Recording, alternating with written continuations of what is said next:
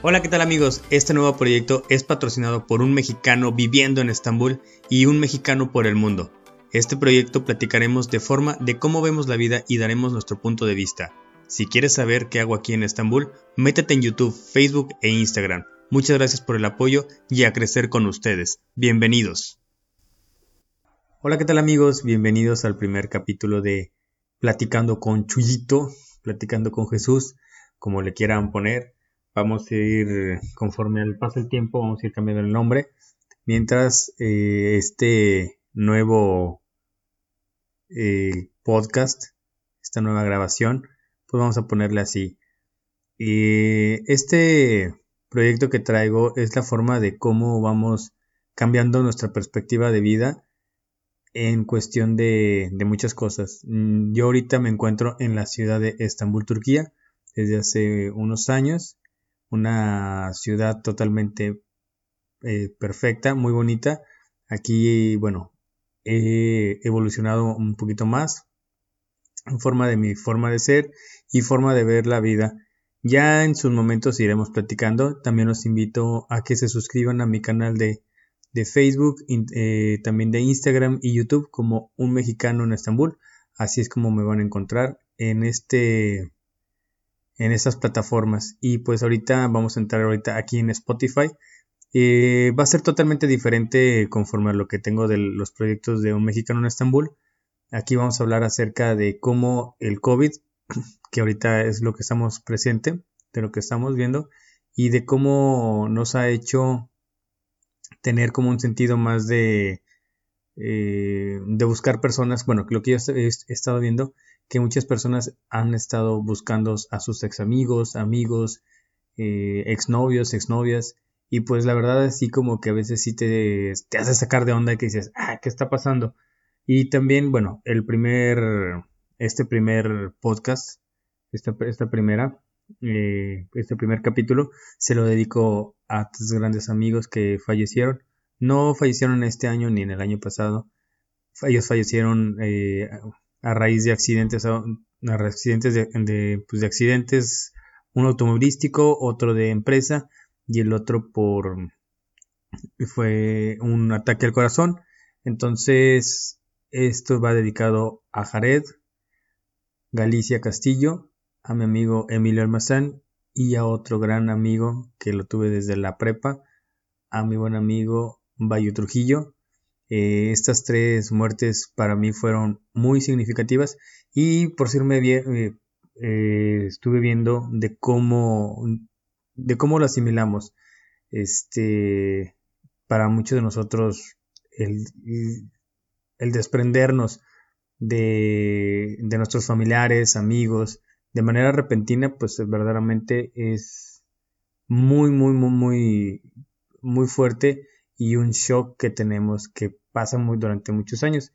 Eh, también en este podcast yo a veces eh, escribo, no escribo muchas cosas este, así muy románticas porque la verdad no soy tan romántico, pero sí me gusta ver como un poquito filosofar acerca de la, de la vida, de cómo, de cómo lo veo. Si ustedes quisieran platicarme acerca de su vida o también decirme eh, qué es lo que sienten, si está mal o está bien lo que, lo que está pasando conforme al COVID, pues háganmelo saber y platicaremos o podremos dar nuestros puntos de vista. Y por lo tanto, pues demos inicio a este nuevo proyecto.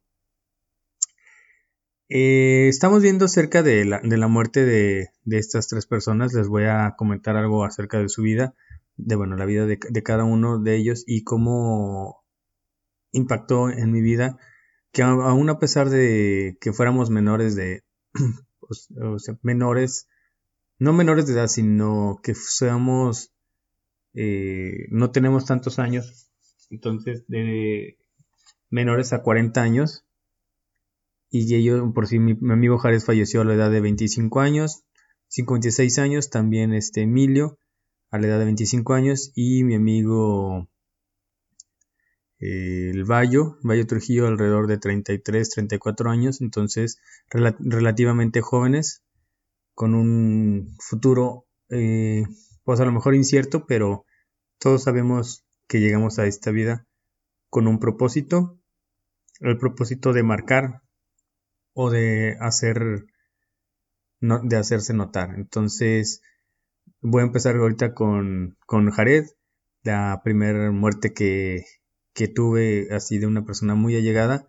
que para mí en lo particular el día que me llamaron a la una y media de la mañana eh, a la casa, para mí fue un, fue un impacto el escuchar la voz donde me decían que, que mi hermano había fallecido. Yo lo conocía como mi hermano porque pasé muchas cosas con él en la cuestión en la universidad. Eh, él me enseñó a me enseñó muchas cosas debido a que él era una persona muy muy muy educada, una persona que era muy religiosa y en ese tiempo no, no nunca he sido tan religioso, pero me enseñó a entender varias cosas. También estuve eh, en, ese, en, esa religión en la que él profesaba. Lamentablemente este, hubo unas cosas que no, no me parecieron, pero hay muchas cosas que sigo en que la sigo manejando así como esa que lo que me gustó de esa de esa religión entonces eh, la sigo la sigo al pie pero lo que sí fue el respeto hacia las demás personas. Fue lo que me enseñó este Jared. Eh, mi otro amigo Emilio Almazán, él falleció en un accidente de industria eh, en San Luis Potosí. Y pues él, este, una persona muy, muy, muy querida por mí porque en la universidad también lo conocí en una materia que se llamaba álgebra y él siempre estaba atrás de mí de para que le explicara las materias, para que le, ayudara. Y después, poco después, se empezó a juntar conmigo, junto con otros compañeros, que éramos un grupo que nos llamamos los, los cuchillos, de ahí de ingeniería. Este, y él nos, él, él nos siguió, y ahí empezamos a hacer una buena amistad, hacíamos fiestas, como todos, como todos estudiantes, eh, pero él este, marcó una, una, parte de que era una persona muy, muy, muy entregada y una persona demasiado responsable. Él vivía muy lejos de la, de la zona universitaria donde, donde, yo, donde yo vivía, entonces él vivía en un, no en un rancho, pero sí este, a una distancia muy considerable, entonces él se levantaba a las 4 de la mañana, para ordeñar, para ordeñar vacas y, entrar y entrar a las 7 de la mañana. Entonces él llegaba, ordeñaba temprano y a las 7 de la mañana él ya estaba en la, en la escuela cuando tenía clases. Es algo así como... ¿Qué onda? O sea, como que una responsabilidad de todos los días el estar, el estar ordeñando y los días que estaba, que tenía clase a las 7 de la mañana, él estaba puntual. Entonces, yo admiraba eso, de que a qué hora se levantaba y que nosotros, muchos de nosotros, no lo, no lo hacemos, aún así no lo hacemos con esa responsabilidad. Eh, mi amigo Bayo es otra persona que falleció él por un problema cardíaco y pues él, eh, fue una persona para mí muy querida porque fue uno de mis amigos de la preparatoria que a pesar de muchos años seguíamos en contacto y cuando se casó él hace un par de años Lamentablemente él después se divorció, pero nos tomó en cuenta a muchos de nosotros, a muchos compañeros, a muchos jugadores de fútbol americano, que, que él tenía gran sentimiento por, por todos nosotros. Él, eh, él lo que yo apreciaba de él, el que él, cuando platicaba que él quería tener una familia, él siempre buscó esa parte de ser entregado y dar un amor incondicional hacia la, tanto amigos como, como pareja. Entonces, esos son los legados que me han dejado ellos, ellos tres y que aún así, este, los sigo manteniendo y como algo que nos, nos han enseñado. Yo he escrito algo para ellos y ojalá les guste lo que les voy a leer. Muchos sabíamos qué tipo de personas querían ser, sin miedo a los retos y dispuestos a enfrentar lo que vinieron. muchos de ellos no tendrían miedo a nada. Algunos de ellos lo que más quieren o lo que más querían es tener a su familia cerca. A muchas de las personas les está pasando un desprendimiento físico y es intenso para toda la familia y amigos, pero todos los recuerdos que tengamos serán para revivir los buenos momentos que hemos pasado junto a ellos. Ahora nos ponemos a pensar que existen obstáculos de los que debemos afrontar a diario. Sabemos que algunos nos harán tropezar y otros nos harán ponernos de rodillas. Y junto al dolor y el disgusto, cada obstáculo nos dará el valor de levantarnos y nos hará y esto nos hace más fuertes y más valientes que antes. Algunos nos despertamos y vemos que nada estaba bien. Un claro ejemplo es cuando dormimos durante toda la noche y no, nos y no descansamos, ya que llevamos un peso en el corazón que no entendemos y un significado de sentirse perdido y este dolor no se identifica con nada.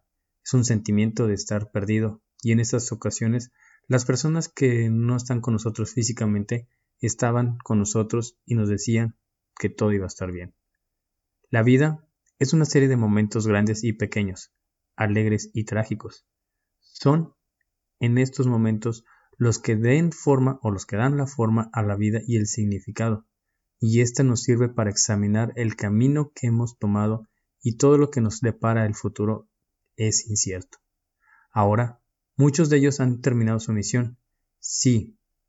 Si nos ponemos a pensar en los caracteres de cada uno de ellos, nos, no querían agradarle a la gente y por eso muchos los queremos por su originalidad de ser los más sinceros consigo mismos. A estas personas que no estarán con nosotros los echaremos de menos.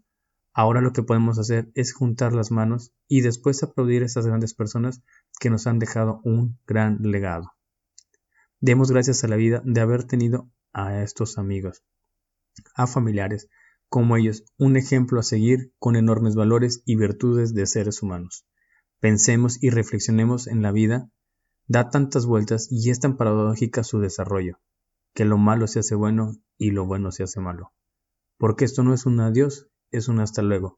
Esto fue lo que les escribí a mis, grandes amigos hace un par de años Ahorita fue modificado, pero para cada uno le fue, le fue, le escribí. Y este es un resumen de lo que he tenido que pasar. La ausencia de, estas personas que ahorita estarían enfrentándose a esto del COVID con nosotros. Pero bueno, ahorita ya nos han dejado, nos, tanto a muchos de nuestros amigos que tenemos en común, nos seguimos acordando de ellos y seguimos diciendo qué estarían haciendo ahorita en estos momentos.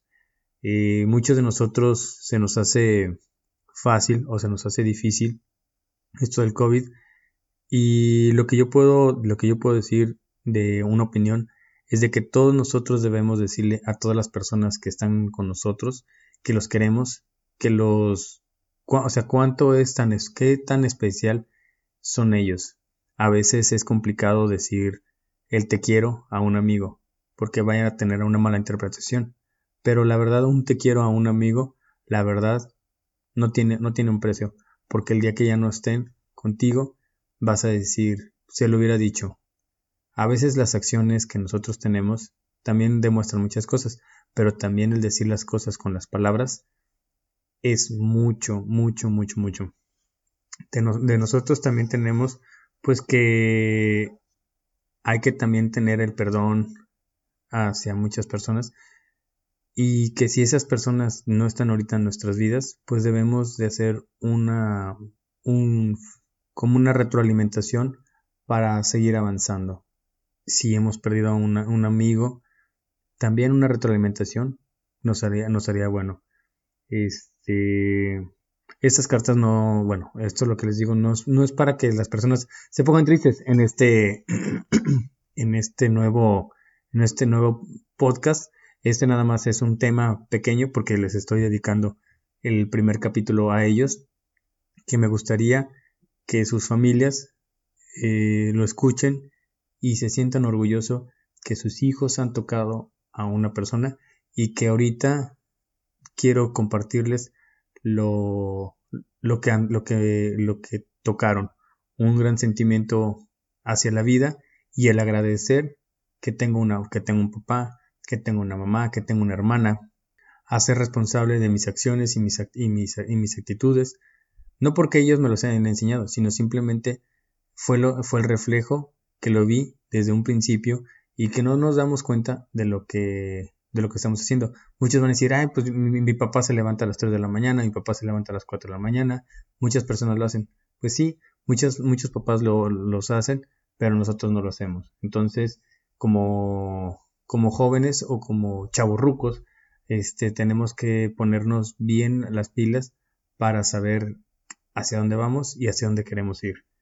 Este, estas palabras que les digo son una responsabilidad para mí, para que todos sigamos adelante. Y pues, ojalá les haya gustado este, estos primeros minutos de este, de este primer, de este primer podcast. Y pues los invito a que se sigan suscribiendo, a que platiquen conmigo, que me manden mensaje, si les gustó o no les gustó, para ver qué podemos mejorar. Y con ustedes vamos a ir creciendo. También los, los invito a que se suscriban al canal de Un Mexicano en Estambul, a que vean las, a que vean las fotografías, a que vean los videos, que de cómo es la cultura y de cómo es un choque cultural de un latinoamericano aquí en, en un entorno que no es de nosotros, una, una cultura islámica, musulmana, entonces que es un choque. Síganme y nos vemos en el siguiente capítulo de platicando con Chuyito, hoy ya veremos el nombre que le vamos a poner. Un fuerte abrazo y un fuerte saludo a todos.